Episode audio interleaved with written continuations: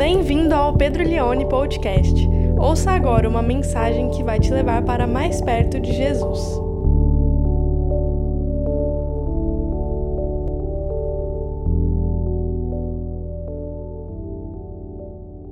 Vamos ler então Atos dos Apóstolos, Atos a igreja que age e anuncia, capítulo 1, versículo 1, palavras de Lucas, o médico amado, como Paulo chama na carta dele aos Colossenses. Diz assim a palavra de Deus: Escrevi o primeiro livro, ó Teófilo, relatando todas as coisas que Jesus começou a fazer e a ensinar até o dia em que foi elevado às alturas, depois de haver dado mandamentos por meio do Espírito Santo aos apóstolos a quem tinha escolhido. Depois de ter padecido, Jesus se apresentou vivo a seus apóstolos com muitas provas incontestáveis, aparecendo-lhes durante 40 dias e falando das coisas relacionadas ao reino de Deus e comendo com eles, deu-lhes esta ordem: Não se afastem de Jerusalém, mas esperem a promessa do Pai, a qual vocês ouviram de mim. Porque João, na verdade, batizou com água, mas vocês serão batizados com o Espírito Santo dentro de poucos dias. Que não só hoje, mas nesses dois anos, enquanto a palavra for pregada, que o Espírito Santo ele haja em nosso meio que Ele use a palavra para nos batizar, para nos renovar, para nos limpar, em nome de Jesus. Provas incontestáveis é o título dessa reflexão nessa manhã. Eu tiro isso de quando Lucas diz que Jesus se apresentou ressurreto aos apóstolos com provas incontestáveis de que ele havia ressuscitado. Provas incontestáveis são coisas que, quando existem, não há discussão numa, num processo judicial, se tem um documento assinado, se tem uma foto, se tem um vídeo, é uma prova incontestável. Muitas coisas são provas incontestáveis e contra provas, contra fatos, não há argumentos. Uma das coisas da vida que são provas incontestáveis, infelizmente, é a balança. Você subir numa balança é uma prova incontestável de que algo está fora do que deveria estar. E eu tenho o costume de me pesar todos os dias de manhã. Tem uma balança de chão lá no nosso quarto e eu faço isso, é um hobby meu, uma coisa minha. E eu confesso para você que eu estou um pouco chateado, minha cara está um pouco mais redonda e o que eu comi no Natal e o Ano Novo não está escrito. Eu quase que eu, eu virei um tender. O que eu comi nesses dias, quem comeu muito no Natal e no Ano Novo? E aí você sobe na balança, eu tenho dois quilos para perder em janeiro. Dois quilos de tanta coisa que eu comi. E é uma prova incontestável. Não adianta eu ficar brigando com ela. Eu preciso fazer e agir e, e ter alguma decisão na minha vida. Mas o que me consolou foi ler a frase de um grande pensador brasileiro, César Menotti. Ele fez um tweet que ele diz: O problema não é o que você come entre o Natal e o Ano Novo.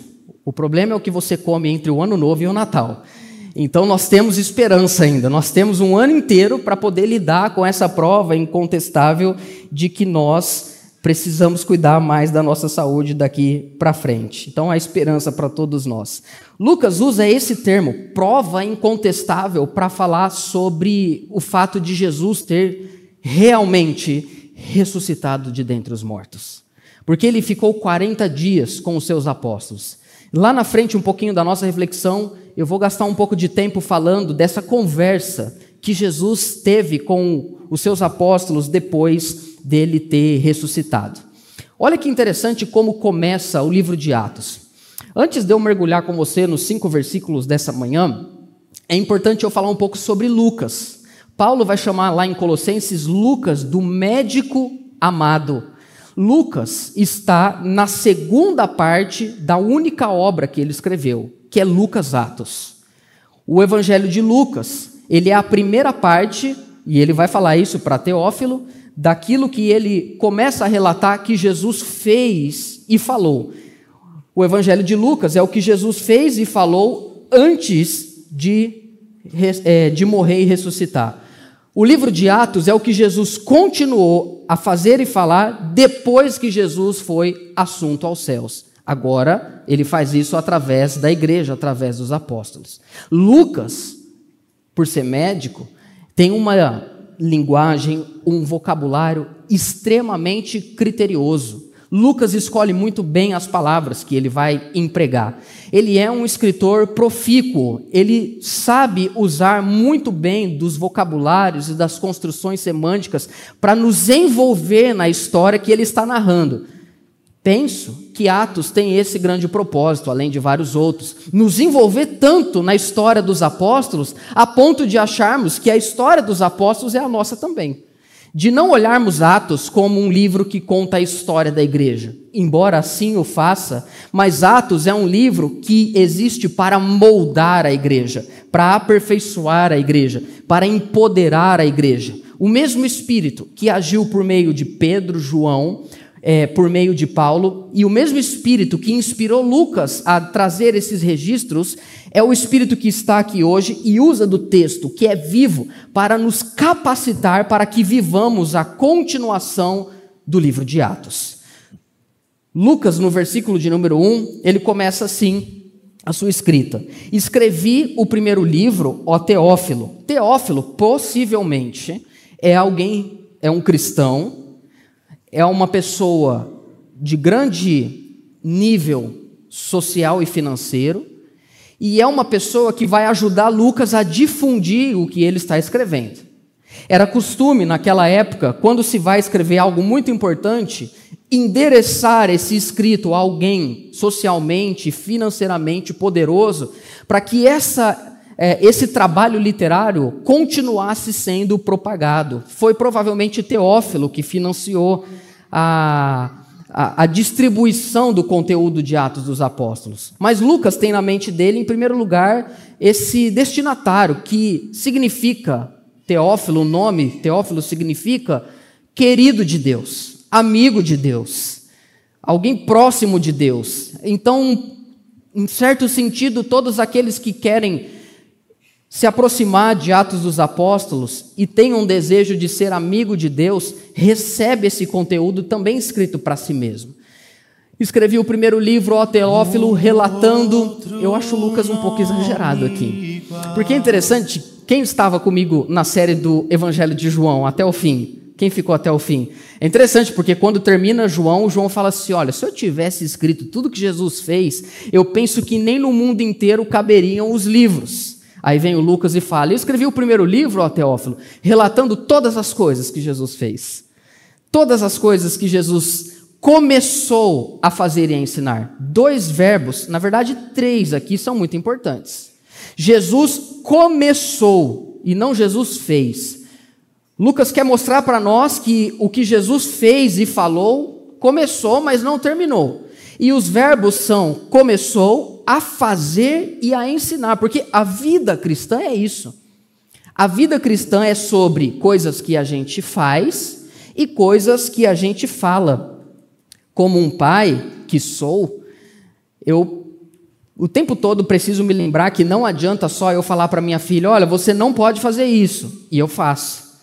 Como que eu vou chegar para minha filha e falar: filha, não é bom mexer no celular, se ela vê eu mexendo no celular o dia todo? Então não adianta só eu falar para ela, eu preciso fazer, eu preciso ser. E ser um cristão é isso, não adianta só eu falar sobre Jesus, eu conhecer as histórias da Bíblia, eu falar sobre coisas que Jesus fez, eu também preciso, além de ensinar o que Jesus fez, fazer o que Jesus fez. Preciso continuar a obra de Jesus. E é muito interessante porque quando nós olhamos, hoje, é, eu consigo perceber isso no cenário cristão, não só brasileiro, eu diria que brasileiro, eu diria que norte-americano, algumas alas do cristianismo dão muita ênfase na questão da doutrina, do ensino, de falar, da ortodoxia, e brigar até por isso na arena pública, nos discursos públicos, nas casas públicas de deputados, de senadores, de prefeituras e falar e falar, não, isso que a Bíblia diz, é isso que a Bíblia ensina, e dão grande ênfase nessa questão do ensino doutrinário. Pode deixar o verso 1 para mim, mas não necessariamente são tão empenhados em fazer algo. Falam muito, como diz também um pensador brasileiro. Fala muito, fala muito, mas não faz. Tem um discurso cuja vida não condiz. É muito importante que ensinemos a, a, aquilo que a Bíblia ensina. É muito importante que tenhamos na nossa boca, que tenhamos repertório, conhecimento do que a Bíblia diz. Não é o que eu acho. Às vezes a gente abre aquelas caixinhas de pergunta no Instagram, quase não faço mais isso, mas tem sempre uma pergunta assim: qual é a sua visão sobre tal coisa? Ninguém se importa com a sua visão sobre tal coisa. A pergunta correta deveria ser: o que a Bíblia diz sobre tal coisa? Então, é muito importante sim que defendamos, que conheçamos, mas também é muito importante que pratiquemos.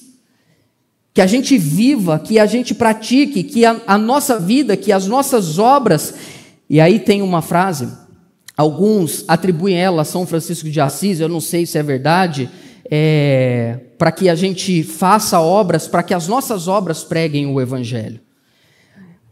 Em algum momento a gente criou essa essa, essa dicotomia entre ou a gente vive para defender a fé, ou a gente vive para servir pessoas. Não, são as duas coisas.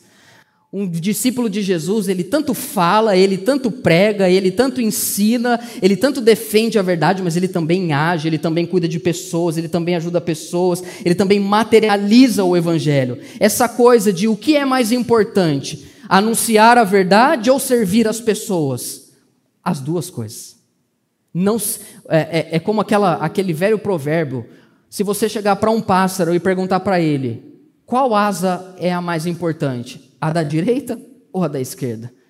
Não dá para ter uma só das coisas. Jesus, ele fez muitas coisas, ele ensinou muitas coisas e ele quer que a igreja seja sim uma comunidade profética que anuncia a verdade, mas também uma comunidade que serve, que materializa, que demonstra essas obras por onde está. Que Deus nos faça essa igreja que segue, que continua aquilo que Jesus começou a fazer e a ensinar. A prova incontestável de que Jesus está vivo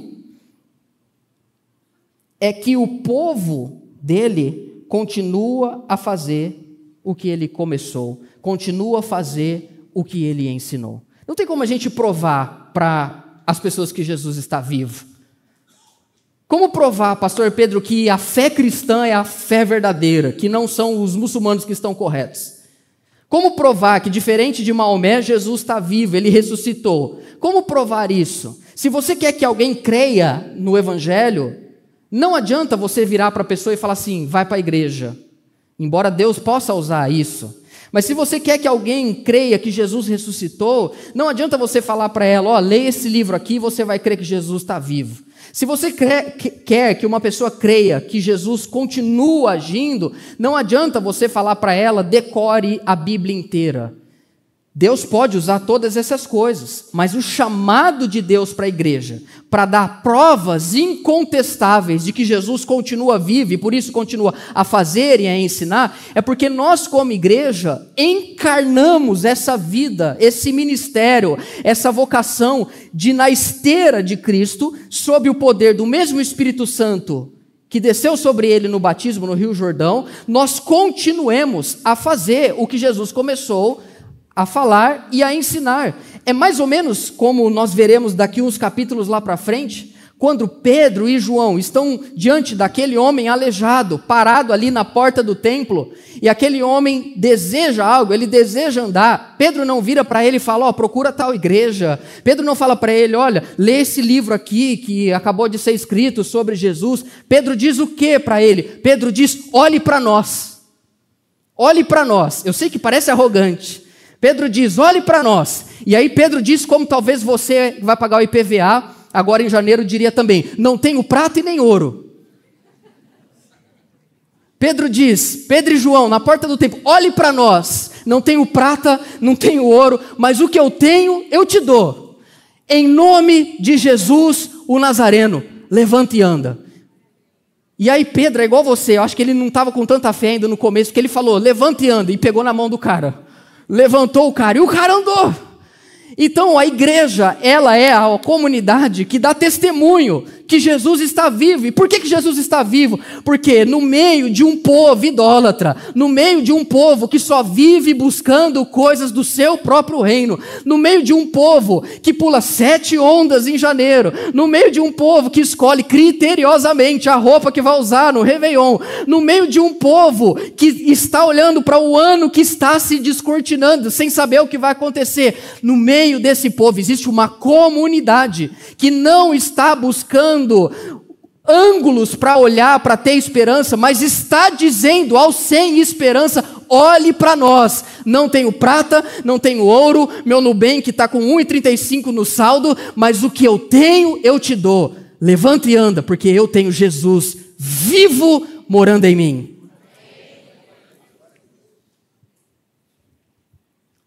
Essa é a prova de que Jesus está vivo, ou como dizem os jovens, vivão. Essa é a prova. Verso 2, Lucas continua dizendo: Até o dia em que foi elevado às alturas. Semana que vem, no segundo sermão da série, se tiver alguém aqui, nós vamos falar sobre uma das doutrinas mais negligenciadas e esquecidas da fé cristã, que é a doutrina da ascensão. Falamos da morte, falamos da ressurreição, falamos pouco da ascensão. Jesus ele foi assunto aos céus até o dia que ele foi elevado às alturas, depois de haver dado mandamentos. Na, na, na era da graça não existe mandamentos, pastor. Então, discute com Lucas. Olha o que Lucas está dizendo. Até o dia em que foi elevado às alturas, depois de haver dado mandamentos, por meio do Espírito Santo aos apóstolos a quem ele tinha escolhido. Também uma mentalidade errada de achar que no Antigo Testamento existia lei, as pessoas precisavam cumprir as ordenanças, as obrigações, a lei, mas aí Jesus veio, morreu na cruz e agora nós estamos livres. Venha como está. Venha como está, mas não permaneça como veio. O Evangelho é uma boa notícia de que Jesus envia o Espírito Santo àqueles que creem, não para isentar essas pessoas de obedecerem, mas Jesus envia o Espírito Santo para capacitar as pessoas para obedecerem a Deus. Olha, meu irmão, se nas resoluções de 2024 você colocar lá number one, número um, esse ano eu vou obedecer à voz de Deus. Você não vai nem mais precisar, em primeiro lugar, meu irmão, obedecer à sua esposa. Tem um versículo na Bíblia que diz assim: se você não ouve a Deus, ouça a sua esposa. E olhe, para mim isso é uma verdade. O Agostinho, não Carrara, sempre preciso falar isso, o teólogo do século IV, ele dizia que toda verdade é a verdade de Deus. Se é verdade, é de Deus, pertence a Deus. E uma delas não em todos os casos, mas na maior parte, é que sim, nós precisamos, quando não queremos ouvir a Deus, homens, ouvir mais a nossa esposa. Mas seria muito bom para sua esposa se você ouvisse mais a Deus. Seria muito bom para o seu marido, minha irmã, se você, antes de sair tomando uma decisão e falar, 2004, ah, Deus deu uma música para mim, Filho meu, chegou tua hora de brilhar. 2004 é o meu ano. 2004. 2024 é meu ano. Você precisa obedecer o Espírito Santo. Jesus está dizendo a esses apóstolos, ele deu mandamentos. Quais mandamentos são esses? E Lucas vai mostrar para nós, no decorrer de todo o seu livro, os mandamentos que Jesus deu aos apóstolos, basicamente é eles se submeterem ao Espírito Santo, esperarem pelo Espírito Santo. Como Paulo vai dizer, não apenas viver, mas também andar no Espírito Santo. Então, meus irmãos, nós que cremos em Jesus, não está em discussão se nós precisamos ou não obedecer a Deus, obedecer o Espírito, obedecer a palavra. Sim, nós precisamos obedecer a Deus. Existem mandamentos na, na dispensação da graça, a vida no espírito, a vida daqueles que foram eleitos é um chamado para a fé e para a obediência. Lucas continua dizendo, agora no verso de número 3, ele diz: depois de ter padecido, aqui ele está falando da morte, do sofrimento de Jesus, depois de ter padecido, eu acho tão bonita essa frase. Jesus se apresentou vivo. Olha que bonito isso. E não é diferente até hoje. Deus pode usar alguém para pregar, Deus usa alguém para pregar, Deus usa um, uma música, Deus usa uma conferência, Deus usa um, um, uma amizade para que ele se aproxime da vida de uma pessoa, mas a grande verdade é que nós estamos aqui hoje. Nós cremos que Jesus está vivo. Nós cremos que quando os nossos olhos se fecharem para a história e se abrirem para a eternidade, nós veremos a Cristo. Nós cremos que Maomé estava errado, que Buda estava errado, nós cremos que Confúcio estava errado, nós cremos que Jesus sim é o caminho, a verdade, é a vida, é a vida eterna, é o Filho de Deus, foi ungido por Deus. Nós cremos nisso por quê? Porque ouvimos um sermão? Por quê? Porque lemos um versículo da Bíblia? Por quê? Porque alguém deu um argumento lógico para nós, Deus pode ter usado cada uma dessas coisas, mas no fundo, a verdade é que nós estamos aqui e cremos que Jesus está vivo, porque Ele mesmo se apresentou por meio do Espírito a cada um de nós. Temos uma fé com Ele pessoal, direta, não intermediada por um sacerdote, por uma igreja, por uma instituição, por um apóstolo ele mesmo se apresentou vivo aos seus apóstolos com muitas provas incontestáveis. Tem um livro antigo, não sei se alguém já leu aqui, Mais que um Carpinteiro. Alguém já leu esse livro? Um livro antigo, tem uma edição nova agora. Esse livro, ele trabalha uma questão bem apologética para mostrar para nós provas ou evidências, melhor dizendo, de que Jesus de fato ressuscitou dentre os mortos. E uma das dos pontos de maior é, argumentação desse livro, mais que um carpinteiro, é uma questão até um pouco lógica. Pense o seguinte: todos os apóstolos de Jesus, com exceção de João, morreram martirizados. A tradição diz, não é a Bíblia que diz, que Pedro, por exemplo, foi crucificado de cabeça para baixo. Nós vemos, nós veremos em Atos o primeiro mártir da igreja, Estevão. Nós veremos que esses homens, eles não estavam servindo a Jesus porque acreditavam que Jesus era uma religião.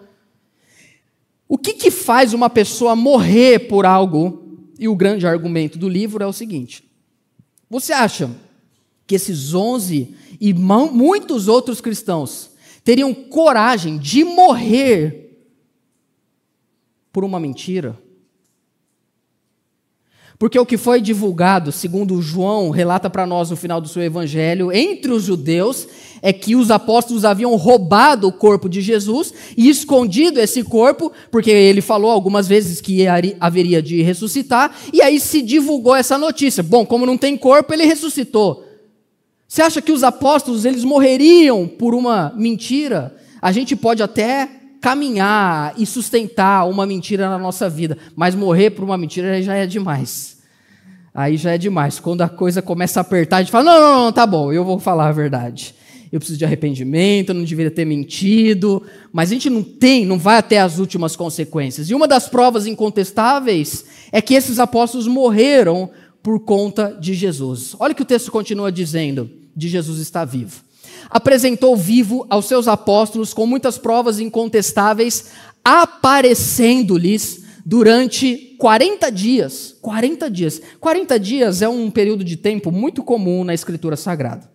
Você sabe e já ouviu sobre essa terminologia. Por exemplo, é, Moisés ficou 40 dias no Monte Horebe ou no Monte Sinai, recebendo a lei de Deus para transmitir ao povo de Israel. Jesus, ele jejuou e ele ficou no deserto 40 dias. E depois Jesus, e o povo de Israel, né, peregrinou pelo deserto 40 anos. E Jesus depois ficou 40 dias com ressurreto com os seus apóstolos. O período de 40 dias, ele tem uma espécie de simbolismo na Sagrada Escritura, como um tempo de preparação. Deus tira separa, como o fez, porque Jesus, depois de 40 dias, ele vai, sai do deserto e vai escolher os seus apóstolos. Moisés, depois de 40 dias, dá a lei para o povo. E esse, essa terminologia, Jesus aqui, 40 dias com os seus apóstolos, ele está preparando esses apóstolos para ele ser assunto aos céus. Agora, o que mais me chama atenção nesse versículo 3 é qual é o assunto da conversa? Falando do quê? Pastor, não aguento ficar 40 minutos conversando com a minha mulher. 40 dias conversando, falando sobre que, qual é o assunto de Cristo ressurreto. Você viu Parmeira? Olha, você viu o Santos, caiu para a segunda divisão. Olha, vocês viram o que está tá acontecendo para aquelas fronteiras lá de Israel? Parece que vai ter uma guerra. Não, é um assunto urgente, é um assunto importante e deve ser o assunto da nossa vida. 40 dias falando das coisas relacionadas com o reino de Deus. Olha, quem está comigo ainda, gente? Como é importante nós entendermos o que é o reino de Deus. O reino de Deus é o assunto do Cristo ressurreto. O reino de Deus é a conversa da igreja. O reino de Deus é a pauta, é o alvo da igreja. A igreja tem que falar sobre o reino de Deus. A igreja não pode ficar gastando tempo resolvendo problemas interiores. A igreja não pode conversar sobre a igreja.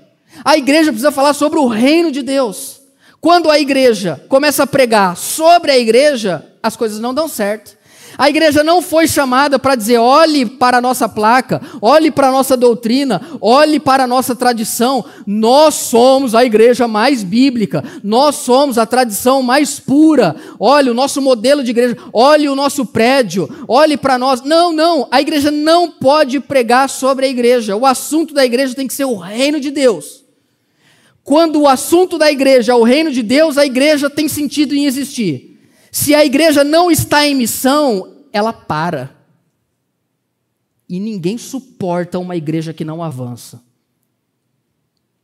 Se a igreja não fala, não conversa, não sonha, não trabalha pelo reino de Deus, ela fica uma comunidade insuportável, onde o assunto é: você viu a cor da parede?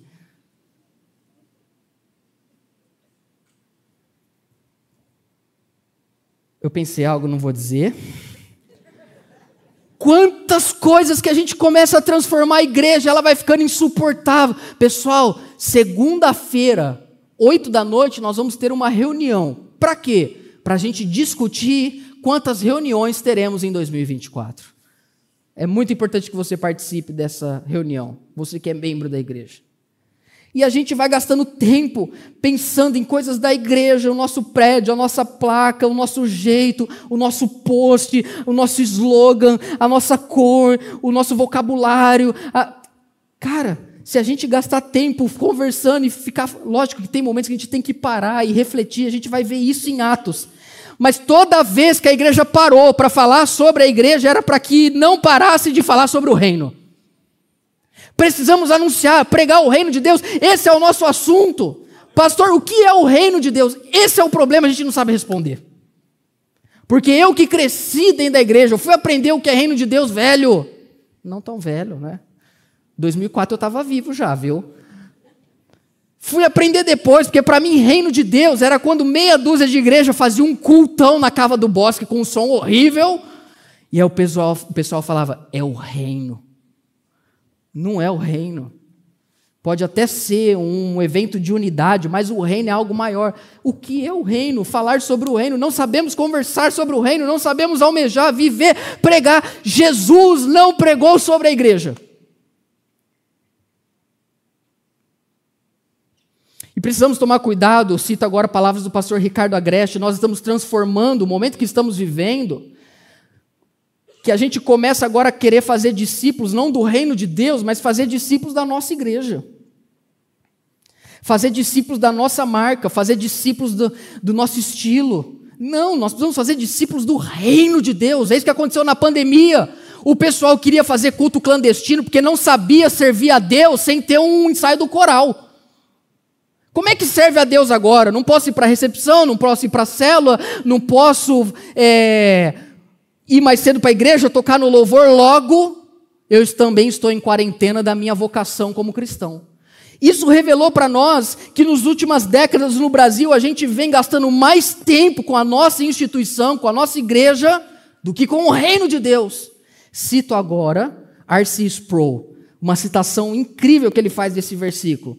A igreja de hoje não transtorna o mundo como a igreja do primeiro século, porque a igreja de hoje não prega a mensagem que a igreja do primeiro século pregava. Pastor, o que é o reino de Deus? Talvez valha a pena começar a dizer o que não é o reino de Deus. A igreja não é o reino de Deus. A igreja, ela é uma porta do reino de Deus. Uma tradição teológica, João Calvino, Armínio, Wesley, não é o reino de Deus. Não são o reino de Deus. O que é o reino de Deus? O reino de Deus não é um código moral, não é um código ético. O reino de Deus não é um estilo de roupa. O reino de Deus não é sobre usos e costumes. O reino de Deus não é sobre um dia da semana. Ah, entrei no reino de Deus, agora é domingo, em vez de jogar beach tênis de manhã, eu vou para a igreja. É o reino. Não, o reino de Deus não é sobre um dia da semana. O reino de Deus não é sobre ter algumas obrigações. O reino de Deus não é sobre ir para o céu. Ah, eu creio em Jesus. Agora eu vou viver e quando eu morrer eu vou para o céu. O reino de Deus não é sobre a igreja ir para o céu. O reino de Deus é sobre Deus vir à terra. O reino de Deus não é sobre uma doutrina, não é sobre dinheiro. Não busque a Deus se você quer ficar rico. Quer ficar rico? Vai trabalhar. Vai estudar e para de para de ser chato, porque gente chata não fica rica também. Estou aprendendo isso na minha vida. O reino de Deus não é sobre sucesso profissional. Transformar a igreja, o culto, na sua, no seu trampolim para finalmente. Não, o reino de Deus não é isso. Vai estudar, vai trabalhar, vai ser honesto, paga o IPVA, paga o leão que vem nos próximos meses. O reino de Deus não é sobre essas coisas que os homens da terra gostam. O que é o reino de Deus? O reino de Deus, em primeiro lugar, é sobre um rei. E com o rei não se discute. Meus irmãos, pensa uma coisa maravilhosa: nos céus não tem eleição. Bênção, né? Ninguém chega para Jesus e fala: você é de direita ou de esquerda? Jesus fala assim: olha. Não, não vou falar o que Jesus fala, que é muita arrogância falar o que Jesus. No reino de Deus, o reino de Deus tem um rei, e quem não obedece o rei está fora. O reino de Deus, em primeiro lugar, é sobre um rei, é sobre uma, é um outro mundo, é uma outra forma de viver, é um novo oxigênio, é uma nova esperança, é um novo futuro, é uma nova família. O reino de Deus é uma nova humanidade. Cito Paulo, 1 aos Coríntios, não precisa projetar. Capítulo 15, do verso 21 ao 28. Visto que a morte veio por um homem, também por um homem veio a ressurreição dos mortos, porque assim como em Adão todos morreram, assim também todos serão vivificados em Cristo, cada um, porém, na sua ordem. Cristo as primícias, depois os que são de Cristo na sua vinda, e então virá o fim, quando ele, Cristo, devolverá o reino de Deus ao Pai, quando houver destruído todos os seus inimigos, principados, potestades, poderes, porque é necessário que Jesus reine, que ele reine até que tenha posto todos os inimigos debaixo dos seus pés. Esse verso 25 de 1 Coríntios 15 é o momento que nós estamos vivendo. Cristo está reinando sobre os principados e potestades. Ele está assunto aos céus, ele está entronizado à destra de Deus, ele venceu a morte, ele está reinando, ele está usando da sua autoridade. Ele comprou não algumas almas para ir para o céu, mas ele comprou o mundo. Quando ele diz está consumado, ele não quis dizer meia dúzia vai para o céu. Quando ele diz está consumado, ele disse mais uma vez: céus e terra foram reunidos como quando Deus criou todas as coisas. Ele reivindicou mais uma vez. Deus tinha criado Adão para governar sobre todas as coisas. O pecado entrou no mundo, Adão, de governante, que era a imagem de Deus, se tornou vassalo do pecado, do diabo, da sua natureza pecaminosa. Vem Cristo, vive a vida que nós não conseguiríamos viver, morre a nossa morte, partilha conosco a vida dele, vence a morte e diz: toda a autoridade me foi dada nos céus e na terra, portanto, vão façam discípulos, vivam, preguem, sinalizem o reino de Deus, porque vocês não estão mais sujeitos aos principados e às potestades. E ele diz no verso 26: O último inimigo a ser destruído é a morte, porque ele sujeitou todas as coisas debaixo dos seus pés. E quando diz que sujeitou todas as coisas, certamente exclui Deus o Pai. Quando, porém, todas as coisas lhe estiverem sujeitas, ouça esse último versículo. Quando, porém, todas as coisas lhe estiverem sendo sujeitas, então o próprio Filho se sujeitará àquele que todas as coisas sujeitou, para que Deus seja tudo em todos. O reino de Deus é isso. O reino de Deus é Deus sendo tudo em todos. Não é um dia da semana. Não é uma doutrina. Não é um espaço religioso. Como que você sabe que você entrou para o reino de Deus? Quando Deus, Cristo e a missão é tudo para você. Aí você pode ouvir Jesus dizendo: o reino de Deus chegou. O Abraham Kuyper, um teólogo holandês, uma frase que gosto muito: Não há um centímetro quadrado deste mundo do qual Cristo não possa dizer: é meu. É meu, eu comprei. E não foi igual você, paguei à vista. Cristo olha para a prefeitura de Ribeirão e fala: é minha. Ele olha para as empresas do Brasil e diz: é meu. Ele olha para a cadeira do presidente e diz: é minha. Ele olha para as cadeiras da ONU e diz: são todas minhas. Eu comprei, porque quando disse está consumado, eu tomei de volta aquilo que o meu pai criou. Isso é o reino de Deus, meus irmãos. E é por isso que nós vivemos. O reino de Deus não é se tornar evangélico. Agora eu virei evangélico, pastor. Agora você nasceu de novo e você vê tudo pela ótica de Cristo. Em tudo vejo Cristo. E por meio de Cristo eu tudo vejo. É o reino. A gente está tomado disso, a gente está intoxicado. Agora, se Cristo comprou o mundo à vista, Ele não quer comprar você parcelado, não. Então, que em 2024 você diga para Jesus: cada centímetro quadrado da minha existência é seu. Você não tem só a minha fé. Você não tem só o meu domingo. Você não tem só a minha devocional às sete horas da manhã, você tem a minha alma, você tem o meu corpo, você tem o meu casamento, os meus filhos são teus, os meus bens, o meu carro, a minha casa, não é o meu reino, estão a serviço do teu reino os meus dons, os meus talentos, a minha empresa, o meu dinheiro, as minhas ideias, as minhas inovações, o meu serviço, tudo o que eu tenho está à disposição do teu reino. Não é vai o meu reino, mas a minha oração é: Senhor, venha o teu reino sobre a minha vida. Você pode aplaudir o nosso Deus?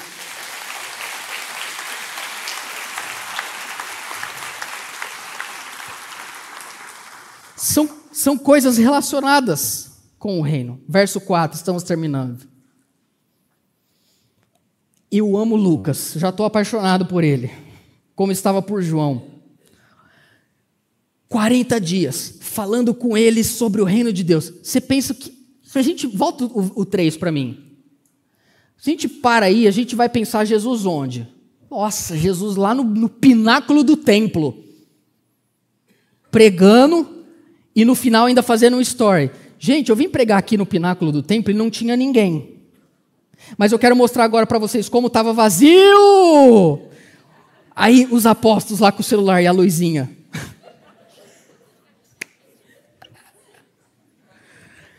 Gostar? Onde é o reino? Onde é que dá essa conversa? Onde é que a gente sonha o reino? Pastor, vamos visitar os presidiários esse ano. Pastor, vamos cuidar dos enfermos. Pastor, vamos servir os pobres. Pastor, vamos evangelizar a classe A, A de Ribeirão. Pastor, vamos orar por a nossa cidade. Vamos servir a nossa cidade. Onde se conversa isso? Eu explico para você, verso 4. Onde era essa conversa aí? E comendo com eles, era na mesa. A boca fala do que o coração está cheio. Quem está cheio do reino de Deus? Uma cafeteria do shopping se torna a sala do trono. Nós vamos falar do reino. Nós vamos sonhar com o avanço do Evangelho. Ninguém está preocupado em quantas células a gente vai multiplicar, quantas almas nós vamos ganhar, nem quantas pessoas a gente vai batizar, porque tudo isso é consequência de uma cidade cheia do reino de Deus. Deus não nos chamou para pregar que a nossa igreja é boa, Deus nos chamou para dizer e anunciar que Ele é bom e a gente sinaliza isso através das nossas obras. Na mesa, e agora eu estou com, e a Suzana está com um problema lá em casa, que eu sempre julguei aqueles pais que quando ia comer e queria ter um tempo de paz, colocava o celular para a criança assistir. Falava: "Olha, Nunca vi isso. Que geração. Pais displicentes. Pais horríveis. Pais mundanos. Aí eu tive filhos. Ah! Filha, assiste aqui, ó. Isso aqui é bênção de Deus para sua vida. Criamos um problema. A Glória, a minha filha, que está passando por uma espécie agora de adolescência na infância, não quer mais comer na mesa. Eu quero comer na sala vendo TV. Acho que os dois quilos que eu preciso perder vai ser assim. Nesses embates, nesses diálogos. E a gente está tentando resgatar e falar: não, filho, é importante que a gente sente na mesa. Aí teve uma vez, nossa, essa doeu. Estava fazendo ela dormir. Sempre oramos antes de dormir. E estava, antes de dormir, lemos uma historinha falando da importância de fazer oração no dia. Tem a oração antes de comer, tem a oração antes do jantar, tem a oração antes de dormir, ao acordar. E aí eu contei a história para ela, paguei a luz, conversando com ela e falando: "Olha, filha, você viu como que é importante a gente orar tal antes de dormir, antes de comer?" Ela falou assim: "Papai, mas antes de comer a gente não ora." Falei: "Ora por mim então agora também, porque Falei: "Filha, é verdade, a gente está falhando antes de orar." Eu poderia muito bem Glória, quando você for. Você, você viu a casa, o caos? Olha, quando a Glória tinha. Vou falar isso rapidinho. rapidinho. Começou a engatinhar, a Suzana chegou para mim falando assim: Olha, amor, eu vi aqui esse kit de brinquedos sensoriais para a criança aprender a brincar tal. 300 reais. Falei, Suzana, não precisa, tem já brinquedo. Não, foi lá, comprou. O Judá, meu segundo filho, esses dias eu estava andando, eu vi ele estava brincando e estava mordendo o osso de plástico do Calvino, meu cachorro. É uma impressionante o filho 2, como que acontece. Então é um caos. Eu poderia virar para a Glória e falar: a gente não ora na hora do almoço, porque a minha vontade é sair correndo chorando, por isso que a gente não ora. Então estou tentando voltar, resgatar a mesa. Porque é na mesa que a gente fala do reino. O reino de Deus não pode ser um assunto do domingo. O reino de Deus tem que ser a sede da nossa alma todos os dias. É claro que a gente na mesa fala de outras coisas, coisas superficiais, mas eu acho que o mais interessante é o comendo com eles, é isso. Olha, uma coisa que eu não quero que a gente pense no livro de Atos, eu estou terminando é que a gente. É, porque, sem brincadeira, nós vamos chegar numa sessões aí que a gente vai olhar e falar. A sombra curava? Pastor.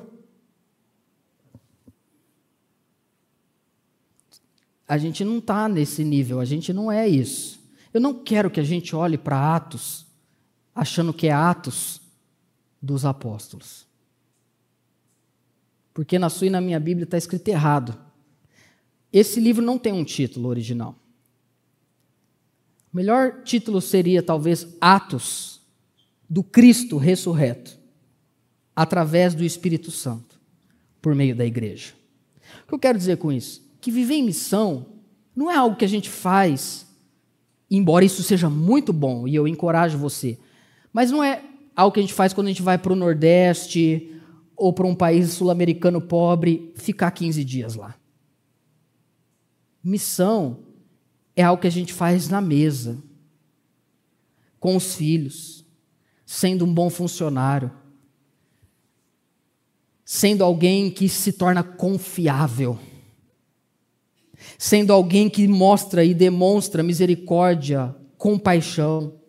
É na mesa que o assunto do reino se desenrola. Jesus diz para eles: Não se afastem de Jerusalém, mas esperem a promessa do Pai, qual vocês ouviram de mim. O que Jesus está dizendo aqui para os apóstolos? Não sai daí. Não queira fazer nada antes de você receber o Espírito Santo. Em outras palavras, jamais queira fazer a obra de Deus sem o Deus da obra. Sabe qual que é o nosso problema, irmãos? É que esse verbo, na primeira, segunda, terceira, na terceira frase, a gente odeia esperar. Sabe quantos dias eles iam esperar? Dez espera. O que Jesus está dizendo é uma lição muito importante. Não queira falar algo sem antes ouvir. Não queira servir sem antes ser servido. N não está na hora. Lembra dos 40 dias? Israel, Moisés, Jesus. Talvez o momento que você está vivendo hoje é um tempo de preparação. É um tempo de espera em Jerusalém. Espera, porque quando você receber, algo que é de Deus, aí você vai ter capacidade para fazer isso. Você tentar fazer algo que Deus pediu para você, mas fora do tempo, te prejudica. Espera, aprenda a esperar. Aprenda Deus capacitar você. Não faça, não queira viver sem o poder do Espírito Santo. Aplicando para nós que estamos hoje aqui. Não ouse sair de casa e ir para o trabalho sem antes se revestir da presença de Deus. Você vai ficar louco. Quantos estão ficando já? Sim ou não? Você vai adoecer. Quantos estão lutando contra isso? Você vai definhar. Por quê? Porque em algum momento você quis viver sem o poder de Deus. Em algum momento você iniciou um projeto você fechou uma parceria, você abriu uma empresa, você pediu demissão, você mudou de casa, você trocou de carro, você comprou uma viagem sem antes esperar ouvir Deus.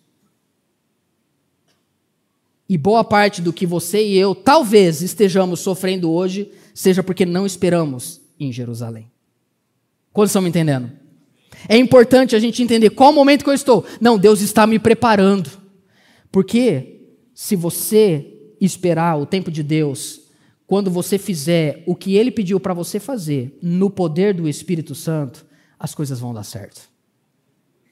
Último verso é o verso 5.